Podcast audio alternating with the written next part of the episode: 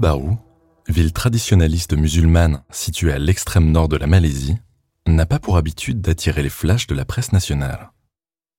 Il faut dire que sa population, soumise à de rigoureuses lois islamiques, ne tient pas trop à faire de vagues. Pourtant, au cours du mois d'avril 2016, Kota Baru fit parler d'elle à travers le monde. Plus précisément, l'un de ses lycées.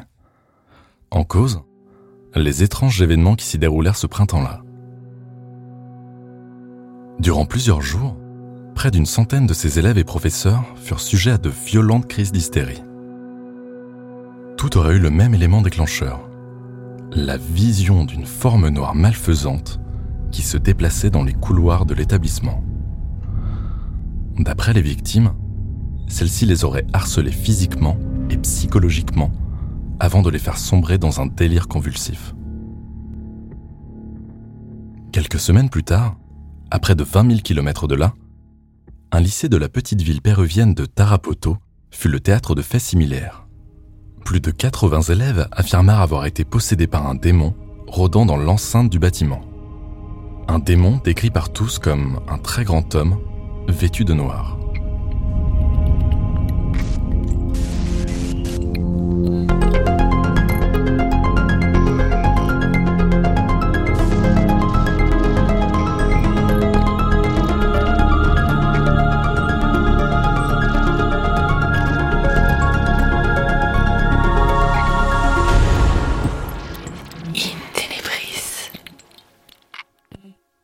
14 avril 2016, les médias malaisiens commencent à faire état de ce curieux mal qui sévit dans une école de la capitale de l'état du Kelantan qui jouxte la frontière thaïlandaise. Ils rapportent que SKM Pengkalan Chepat 2, un établissement d'enseignement secondaire, a dû fermer ses portes temporairement après que des élèves et professeurs ayant souffert d'inquiétantes visions et de malaise. Tout aurait débuté par le témoignage d'un petit groupe d'élèves. Au cours de la même journée, plusieurs étudiants racontent avoir été témoins d'une apparition dans les couloirs et les salles de classe. Celle d'une figure noire ou forme noire se déplaçant et les espionnant, tapis dans l'ombre. Très vite, cette entité surnaturelle, comme elle est qualifiée, semble se manifester auprès de plus en plus de jeunes gens. D'après certains, elle s'accrocherait même à leur corps avant de tenter d'entrer en eux. En à peine deux jours, la terreur gagne Penkalan Chepat 2.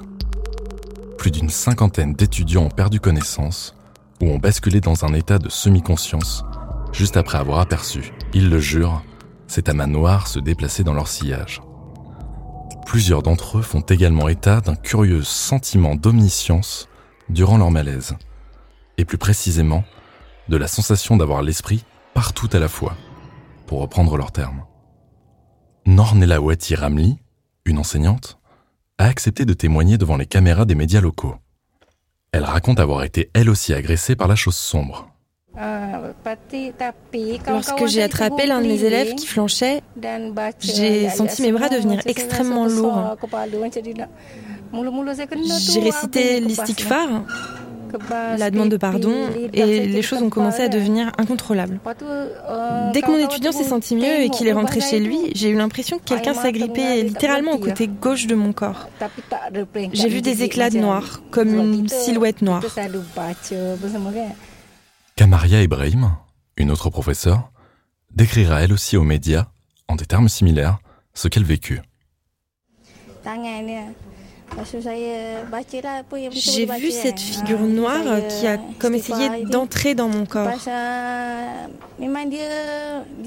J'avais conscience que mes collègues m'entouraient et, qu'ils récitaient des versets du Coran, je les entendais. Mais j'avais aussi l'impression que ma tête allait exploser. J'étais vraiment très mal. Et je sentais des larmes qui coulait sur mes joues. Dans un souci d'apaisement des esprits, l'établissement fermera donc ses portes jusqu'à nouvel ordre. À ce moment-là, la silhouette noire avait été aperçue par 75 élèves et 11 professeurs en l'espace de 48 heures seulement. Au lendemain de la réouverture de l'école, sa directrice, Siti Awamat, informe qu'élèves et professeurs sont désormais placés sous la haute surveillance de praticiens et religieux islamiques et ce jusqu'à ce que les choses reviennent à la normale. Tous ensemble, ils s'adonneront à d'intenses séances de prière collective pour chasser cette chose. Des journalistes font également état de la présence d'un bomo chinois, autrement dit d'un chaman, dans l'enceinte de l'école. Enfin, les autorités locales se décident à envoyer des inspecteurs en observation. Bout de quelques jours, il est rapporté que le calme est revenu dans l'établissement. Pourtant, une équipe du Star Online fera savoir à la mi-avril qu'elle entendit encore des cris depuis l'extérieur, elle qui n'avait pas été invitée à pénétrer dans les lieux. Dans une interview anonyme accordée à la BBC, l'un des membres du personnel dirigeant de l'établissement confia, désemparé, que les élèves étaient comme possédés. Nous n'avons aucune idée de ce qui a bien pu se passer. Ce qu'on sait, c'est que ce lycée est assez ancien et qu'aujourd'hui, ces élèves peuvent se montrer irrespectueux. Ils jettent souvent leurs ordures au sol dans les classes ou dans les parties communes. Qui sait, Peut-être qu'ils ont offensé des esprits ou qu'ils ont mis en colère un djinn.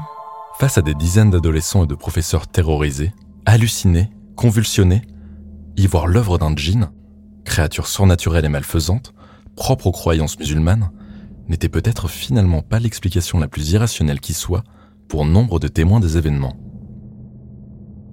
Au bout de plusieurs semaines, tout revint à la normale au SKM Pengalan Shepat 2.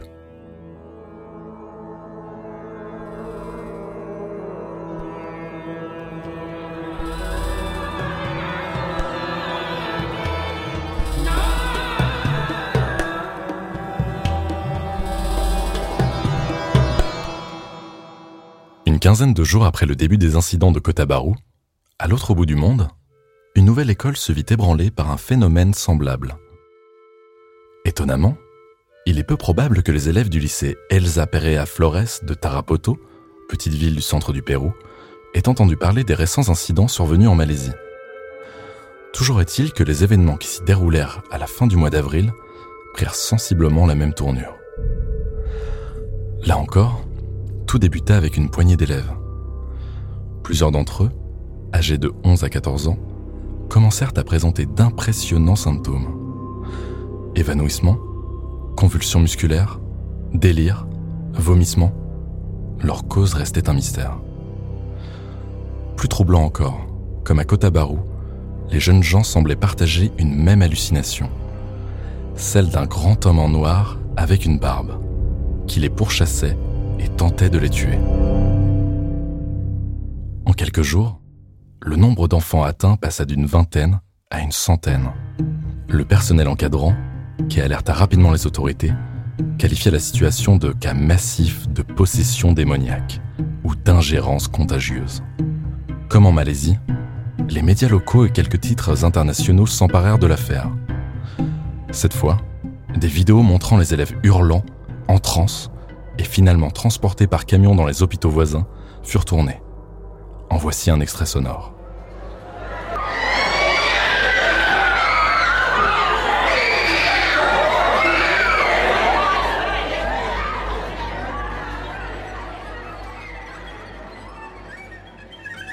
Ça me perturbe énormément, rien que d'y repenser.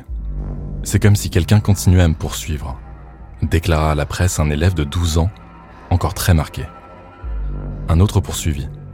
C'était un homme de grande taille, habillé tout en noir, avec une barbe. Il semblait déterminé à m'étrangler. Mes amis m'ont dit que j'avais crié désespérément, mais je ne m'en rappelle plus.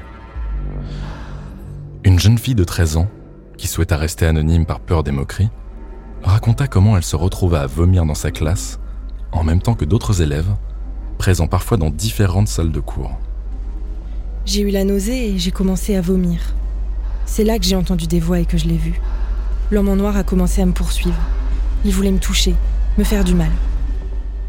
Enfin, une autre écolière décrira la façon dont elle se mit à suffoquer et à tenter désespérément de retirer les mains invisibles qui enserraient sa gorge. D'après des camarades présents à ses côtés au moment de sa crise, elle hurlait ⁇ Faites-le partir !⁇ Une enquête mit en cause le fameux jeu du Ouija du nom de cette planche en bois utilisée dans de nombreuses cultures pour communiquer avec les morts. Selon les rumeurs, des élèves en auraient utilisé une pour entrer en contact avec les esprits supposés hanter l'établissement. Des esprits que l'on suppose tourmentés, puisque l'on raconte que l'école a été construite sur un terrain ayant appartenu à la mafia. Les autorités scolaires finiront par faire appel à des médecins et des prêtres exorcistes catholiques. À la demande des parents d'élèves, ces derniers organiseront des messes à l'école, sans succès.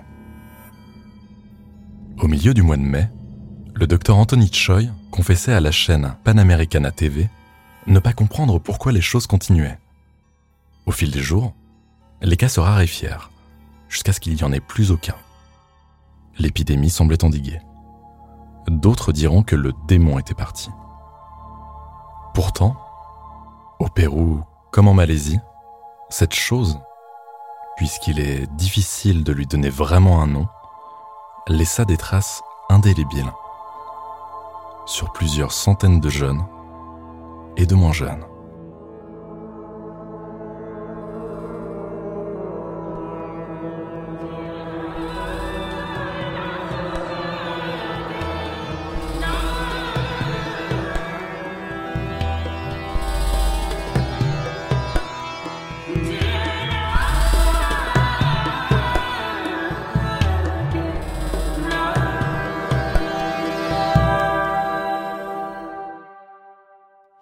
Plus elle comporte de témoins, plus une histoire est-elle crédible Vaste question dans laquelle entre en jeu un grand nombre de paramètres.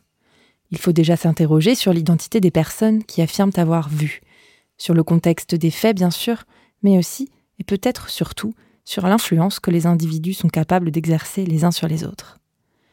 Une fois n'est pas coutume dans Intenebris, il faut aussi savoir parfois accepter le mystère, que certains appelleront peut-être, dans le cas de ces deux incidents scolaires, un étonnant hasard. Rappelons-le, les villes de Cotabarou et de Tarapoto sont situées à deux extrémités du globe, et pourtant, les événements qui s'y sont déroulés comportent de grandes similitudes. Pour tenter de comprendre à quel monde appartiennent ces choses sombres aperçues dans les couloirs, le monde des ténèbres ou celui, plus vraisemblablement, de l'inconscient, j'ai fait appel à l'historien Yves-Marie Bercé.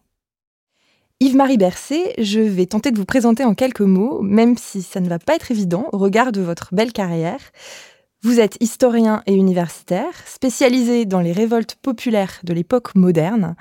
Vous avez été conservateur aux archives nationales, président de la Société de l'histoire de France, directeur de l'École des Chartres et vous êtes désormais membre du prestigieux Institut de France.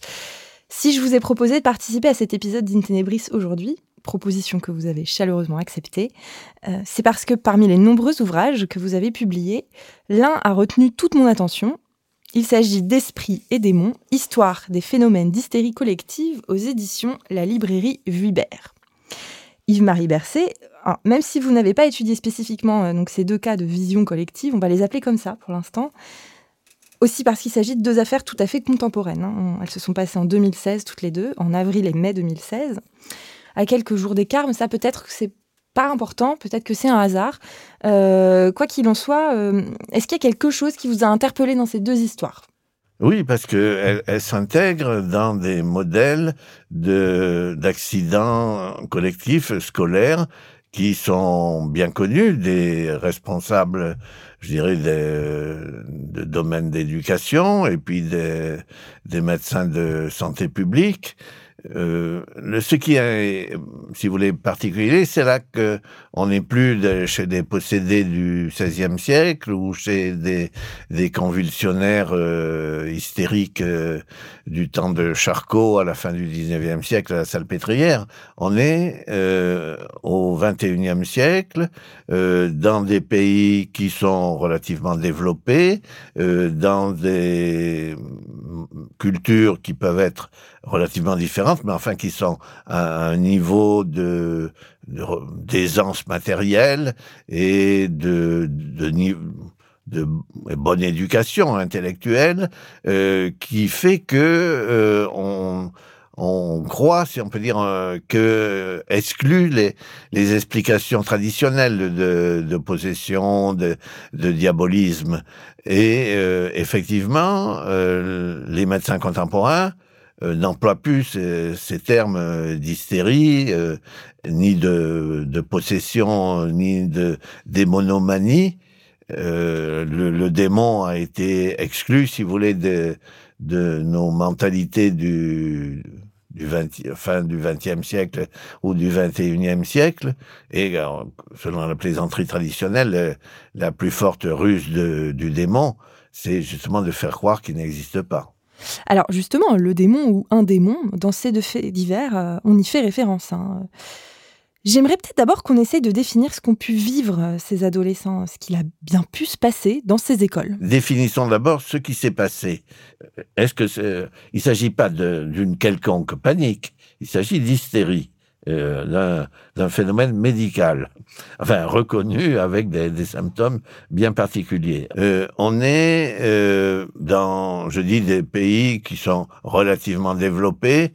Je ne crois pas que il faille, en quelque sorte, imaginer que la Malaisie ou les montagnes du Pérou soient des aires culturelles qui seraient en quelque sorte plus proches euh, de euh, d'un primitivisme ou de de pensée magique. Je crois que aujourd'hui, euh, au XXIe siècle, dans ces régions, du fait de la mondialisation de l'information, du fait des, des stéréotypes d'éducation, on, on, a des, des situations euh, on dira socio-économiques et culturelles comparables. Alors bien sûr, il y a des variantes qu'on peut aborder ensuite pour, en voyant, il s'agit par exemple d'un pays musulman ou d'un pays catholique, c'est pas indifférent bien entendu. Mais euh, d'abord, euh, disons que d'un point de vue de psychologie, de santé publique, on est dans un, des, des, situations comparables. Et on a, tout dans les annales de santé publique, euh, dépouiller par exemple le, magazine euh, médical anglais The Lancet, des cas euh, qui surviennent en Angleterre ou en France, qui, je veux dire, où là on a des, des, vieilles civilisations et un niveau de médicalisation bien plus élevé. Or, les circonstances sont tout à fait comparable. Donc c'est un premier point, si vous voulez dire, euh, on n'a pas à, rejeter, enfin à les classer à part comme étant euh, des, des, zones culturelles qui auraient euh, une grande spécificité ou un, un développement euh, incertain euh, d'un point de vue de, de la connaissance. Alors, Ensuite, euh, le problème de l'âge aussi. Hein. Euh, dans la mesure où c'est précisé, euh, c'est, je sais plus lequel, vous avez dit entre 11 et 14 ans. Bon, euh, évidemment, c'est des adolescents, avec donc toutes les perturbations de la personnalité que comporte cet âge. Et alors voilà, ça c'est déjà des, des points qu'il faut établir. Ensuite, euh, dans les cas qu'on on connaît, le mieux, dans la mesure où on peut les suivre, on cherche toujours s'il y a un cas index, c'est-à-dire la, la, personne, la première, qui est saisie de malaise et qui va ensuite euh, être imitée involontairement par euh, son environnement. alors, trouver le cas index, bien sûr, généralement, c'est brouillé, on ne le sait plus après. Euh, mais si on a fait une enquête sur place, euh, en interrogeant les enfants, on saurait si qu'il y a bien un, une qui au départ a eu un malaise, des symptômes particuliers. Ensuite, euh, quelle est la, la, circonstance première, là aussi, l'individu, et puis la, qu'est-ce qui arrive à, ce garçon ou cette fille euh, qui va communiquer son malaise aux autres? Qu'est-ce qui lui est arrivé? Il n'a pas bien déjeuné ce matin, euh, il est en, état euh, d'hypoglycémie, il est en, en dispute avec ses parents, ça peut il être des choses si, chez lui. si anodine, ça peut être des choses comme ça? Oui, alors euh, être s'être disputé avec ses parents ou être euh, malheureux dans sa famille, c'est pas anodin. Et puis euh, il y a la circonstance la plus infime encore, qui est une mauvaise odeur des cantines, des toilettes, ou bien s'être tordu le pied. et, et ça c'est l'élément premier, totalement négligeable en toutes circonstances, mais qui, du fait de la rencontre d'un sujet euh, émotif susceptible euh, de, basculer, et euh, c'est la goutte d'eau, bien entendu, qui fait déborder le vase.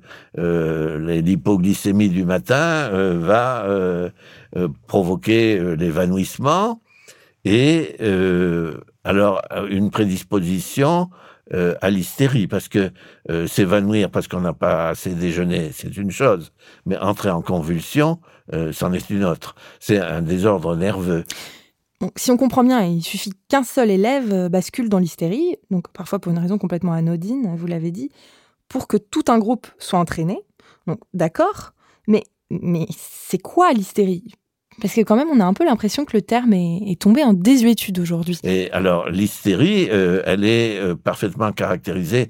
Moi, je suis pas, je fais que recopier euh, ce que disent les médecins, mais il y a des catalogues de symptômes très caractéristiques qui sont justement euh, l'évanouissement, mais euh, surtout les, les, convulsions, contractions musculaires, rigidité des membres, des mouvements compulsifs euh, incontrôlables, et qui peuvent être tenus pendant des très longues périodes, qui peuvent pas être susceptibles d'imitation ou de, de feinte. Je veux dire que, comme se tenir arqué, par exemple, en se tenant par uniquement par les talons et par la nuque, en position arquée pendant euh, des minutes ou des ou des heures, enfin des sortes de phénomènes physiques qui paraissent impossibles à feindre euh, et qui dépassent euh, l'énergie quotidienne habituelle. des vomissements, c'est signalé aussi. Alors, ce qui arrivait dans des écoles, par exemple, on a plusieurs cas historiques dans des maisons d'orphelins aux Pays-Bas au XVIe ou XVIIe siècle. Euh, mais on a des cas aussi euh, en France, c'est assez classique. Euh, ils ont ingurgité n'importe quoi. Euh, des épingles à cheveux, des, euh, des, des, crayons, des, instruments d'école qui paraissent a priori impossibles à ingérer et qui régurgitent, qui vomissent. or, là, ils ont des vomissements on nous dit pas qu'ils aient avalé un peigne ou, ou une gomme, mais euh, ça c'était des éléments compulsifs classiques euh, au XVIe, XVIIe siècle. Alors ça n'a pas attiré l'attention, vous voyez, euh, des descriptions médiatiques. Euh, c'est signalé, chemin faisant, alors que c'est tout de même essentiel pour le différencier je vous dis, d'une simple panique, euh, panique émotive, il peut y avoir tout un tas d'autres euh, scandales qui surviennent dans les écoles où les enfants euh, se communiquent un chagrin, une joie, euh, des, des, rires incoercibles ou se mettent à pleurer. Mais c'est pas c'est pas nécessairement de l'hystérie. C'est un désordre collectif, communicatif, contagieux. Alors, l'hystérie, elle est vraiment caractérisée. Donc, on a bien affaire à deux cas d'hystérie collective et non de panique collective. Euh, mais on n'a quand même pas encore abordé l'un des éléments essentiels de l'histoire. Ces enfants, ils disent tous avoir vu la même chose. Ils ont eu les mêmes visions, les mêmes hallucinations. Ça, c'est un peu étonnant parce que euh, ça ne ressemble pas euh, au cas que j'ai pu étudier ou connaître, soit dans, le passé euh, des histoires modernes, mais soit aussi dans les cas euh, rapportés là euh, dans les dans les annales médico-psychiques actuelles. je connaissais pas d'exemple, mais ce personnage-là, on nous dit que il a l'impression qu'il va s'emparer se, des gens qui va qui veut entrer en, en. Pour la Malaisie, c'est ça. oui, et euh... au Pérou, il s'agit donc c'est c'est personnifié. On, oui. les enfants parlent. Alors là, je vous dis bien les enfants parce que, contrairement à la Malaisie où certains professeurs affirment avoir eu des visions eux aussi, euh, au Pérou, ça se cantonne aux étudiants, euh, parle d'un homme très grand, de très grande taille, un homme en noir avec une barbe qui les poursuit, qui les pourchasse et qui veut les tuer. Donc voilà, on est quand même dans deux schémas. C'est assez Je veux dire, euh, je connais pas d'exemple. C'est un peu inouï, c'est un peu à part. Mais euh, ce qui me permet, moi, de rebondir, c'est le fait qu'ils veuillent entrer en eux. Parce qu'après tout, c'est une agression. On peut dire qu'ils n'ont pas compris que ce personnage allait se saisir euh, de leur personnalité. parce que c'est ça, la possession.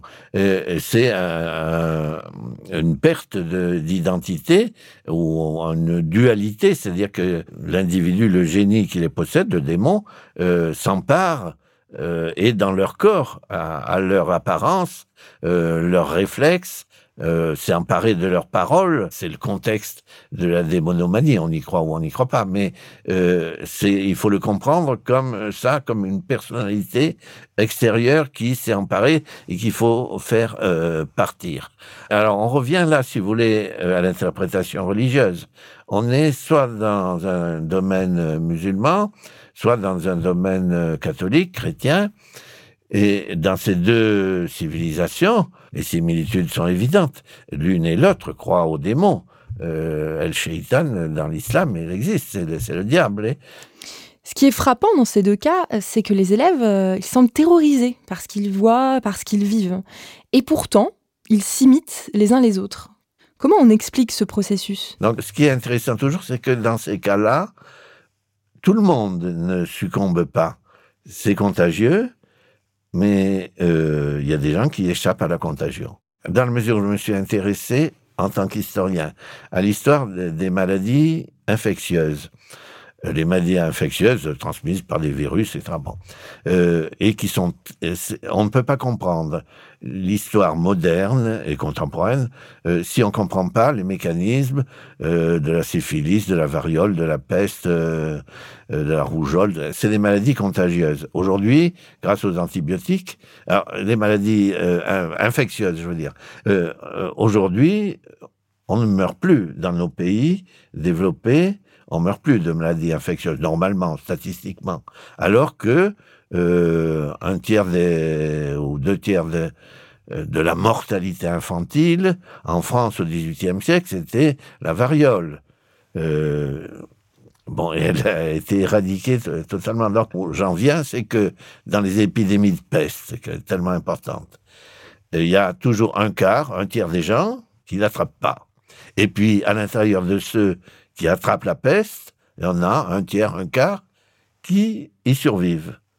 Eh bien, pourquoi les médecins vous, vous l'expliquent pas Il n'y a pas eu de, topologie, de, on n'a pas pu regrouper ces gens-là en fonction de certains critères, en disant peut-être qu'ils sont plus résistants physiquement. Euh, et vous savez, on, vous dit par exemple, enfin, c'est des exemples fameux quand on fait des quêtes pour les soins pour la, lèpre dans le monde. Il y a des religieuses, il y a des médecins qui passent leur vie euh, à soigner les lépreux et qui ne contractent pas la maladie, qui les touchent. Et puis qui, euh, un jour, alors qu'ils ont 30 ans de fréquentation des lépreux, en, ont des, des, symptômes. Non, l'épidémiologie est une science que les, enfin, certainement les médecins travaillent certainement beaucoup là-dessus, mais en tout cas, euh, tout ce que j'ai lu sur l'histoire des maladies infectieuses, c'est vraiment un, un point euh, obscur qu'on nous explique pas. Donc l'hystérie se comporterait un peu comme une maladie contagieuse. Oui, oui, bien sûr, c'est contagieux, oui, oui. Et euh, alors, euh, il y a euh, une, sorte de compulsion d'imitation. Euh, si, c'est bien connu, si quelqu'un éternue, d'autres vont éternuer. Quand vous raclez la gorge, il y a d'autres personnes qui vont se racler la gorge. C'est, c'est un aspect, ça, d'imitation, de compulsion tout à fait innocente, mais euh, qui, est, qui est évident. je veux dire que, enfin bon, euh, il y, a, y, a, un autre exemple. Euh, le célèbre Charcot, euh, en 1862, tout à fait au début de sa carrière, nommé euh, directeur de la salpêtrière. Et il s'aperçoit que euh, dans les, les, grandes chambrées où il y avait 50-60 personnes, on mettait des épileptiques euh, mélangés avec les autres malades.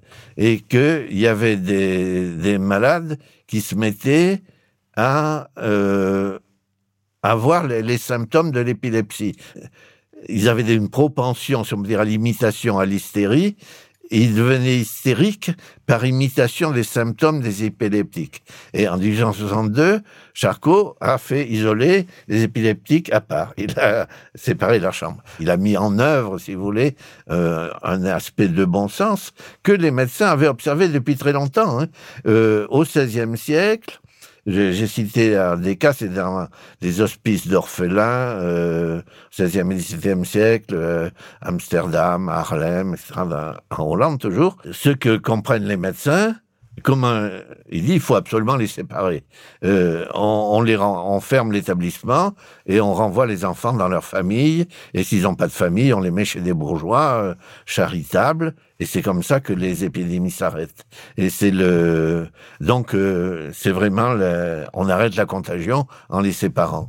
Est-ce que vous pouvez revenir sur ces cas? Donc, que la question que j'allais vous poser, c'est est-ce qu'on a pu recenser des cas semblables ailleurs à, à travers le monde? Le monde semblable à donc ces histoires euh, malaisiennes et, péruviennes au cours de l'histoire parce que tout le monde n'aura pas forcément lu votre livre mais c'est quoi ces fameux cas euh, euh, hollandais? Oui, alors il y en a trois qui sont célèbres. L'un qui se situe, je crois, en 1566.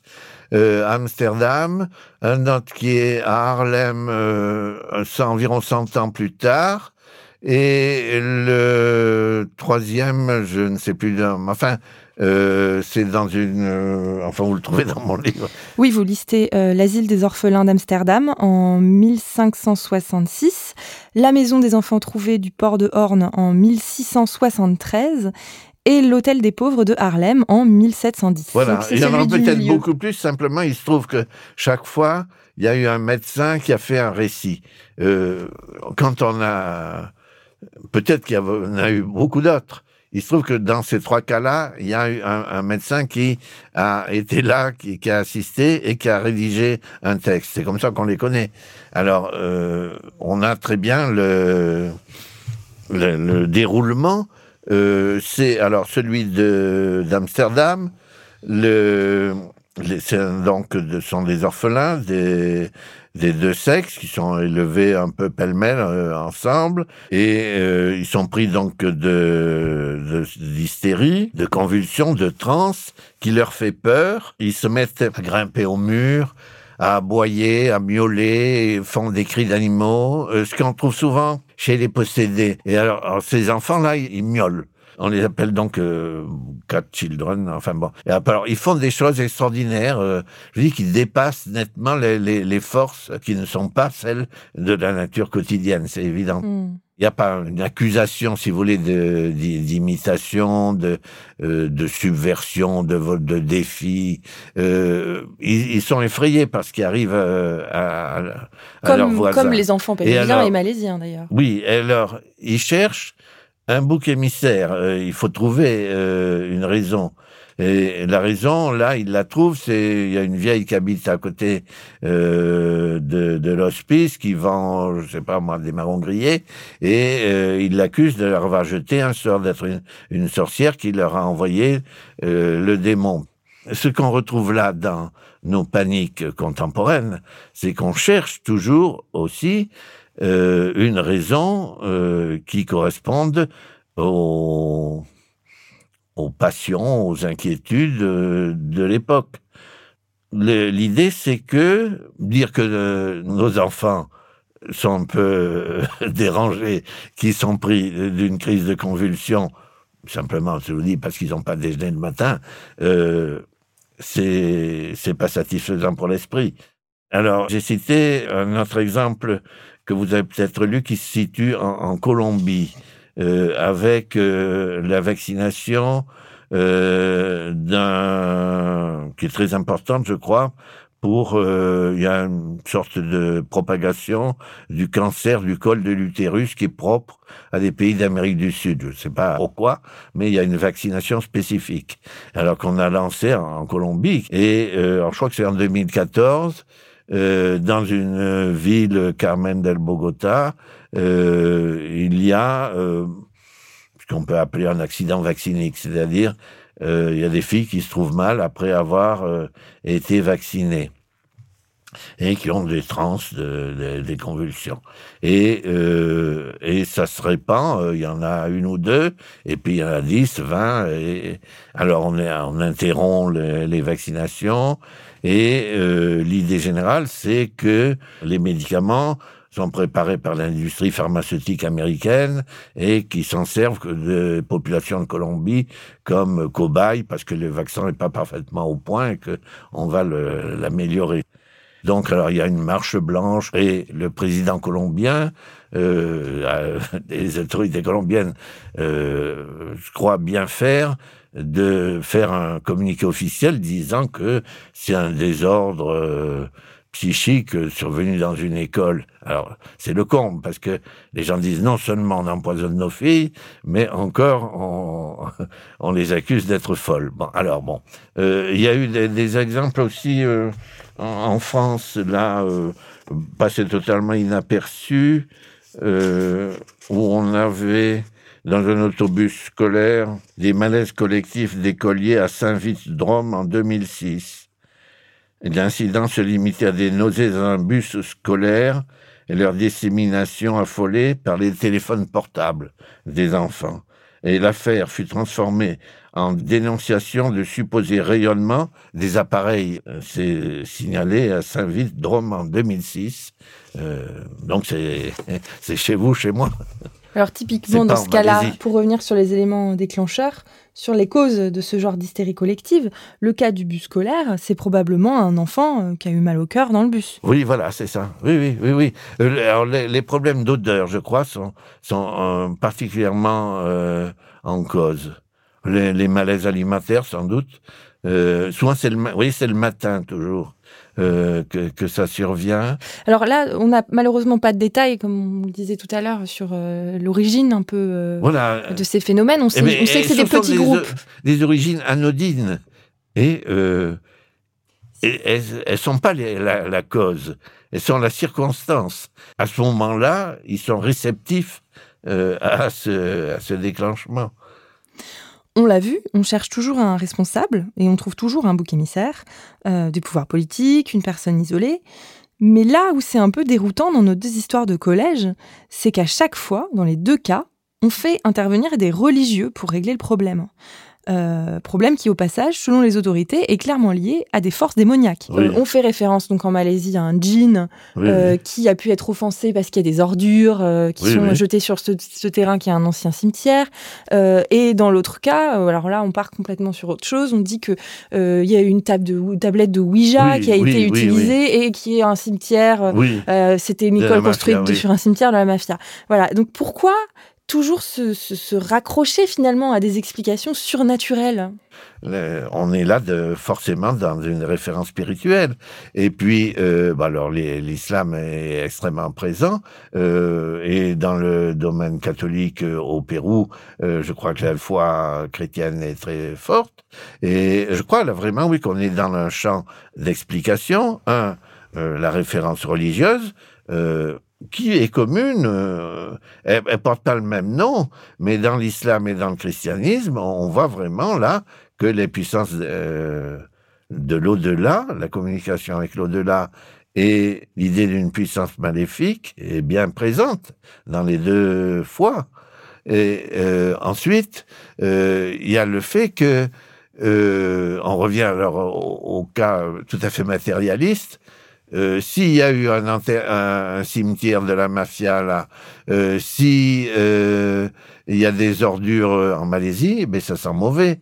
là, on revient. Alors, vous voyez, ce domaine de, olfactif et je, dans l'explication matérialiste est vraiment primordial. Or là, dans les deux cas, il y a une raison de, de mauvaise odeur. Je crois que c'est pas indifférent.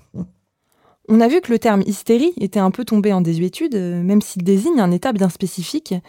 Est-ce qu'aujourd'hui, c'est quelque chose qui est encore étudié par la médecine, vous qui avez écrit un livre à ce sujet?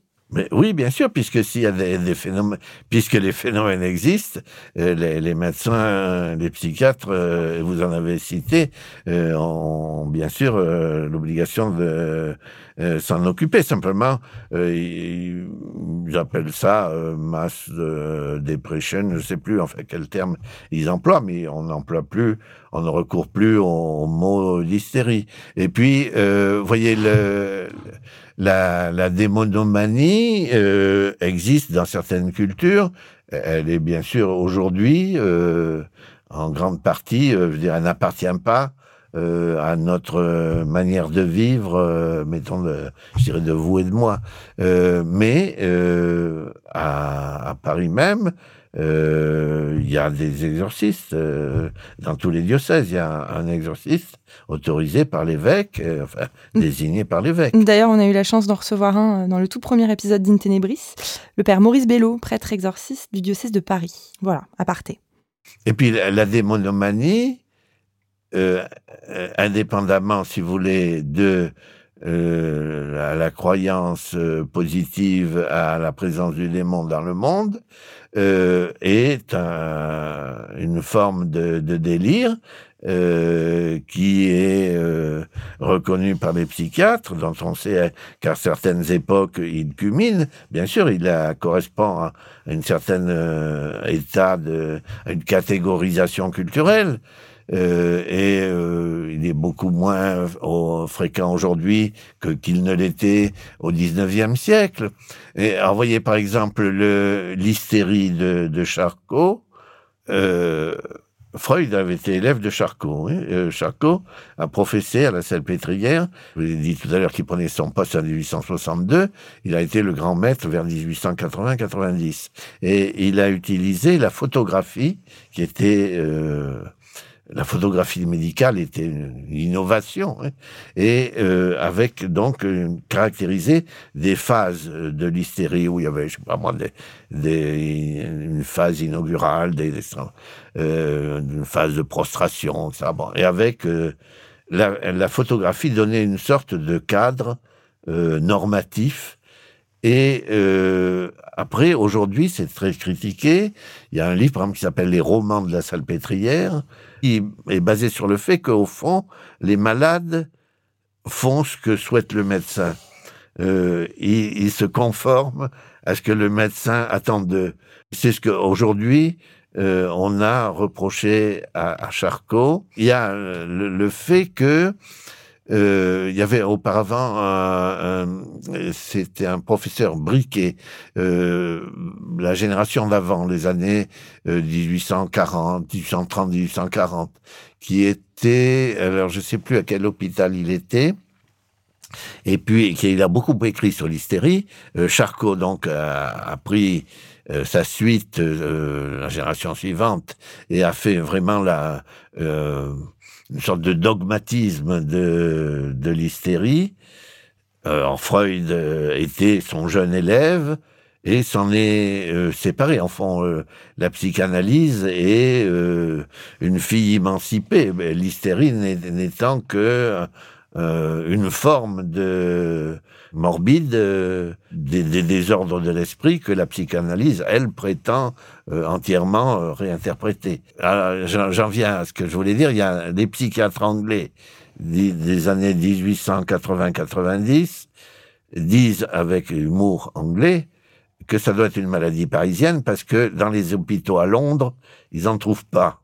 Et que en France, dans les années 1880-90, les thèses de médecine sur l'hystérie se multiplient et les, médecins anglais disent mais malheureusement euh, l'idée des euh, bien sûr euh, perfide des, anglais c'est que c'est une fantaisie des professeurs de médecine français et qui ont construit leur, propre théorie bon et c'était sans doute un peu vrai euh, les, les, Anglais l'avaient perçu. Et au fond, la critique d'aujourd'hui, avec ce titre euh, éloquent, les romans de la salpêtrière, d'où l'idée, vous voyez, que euh, l'hystérie, la grande hystérie de Charcot semble avoir disparu.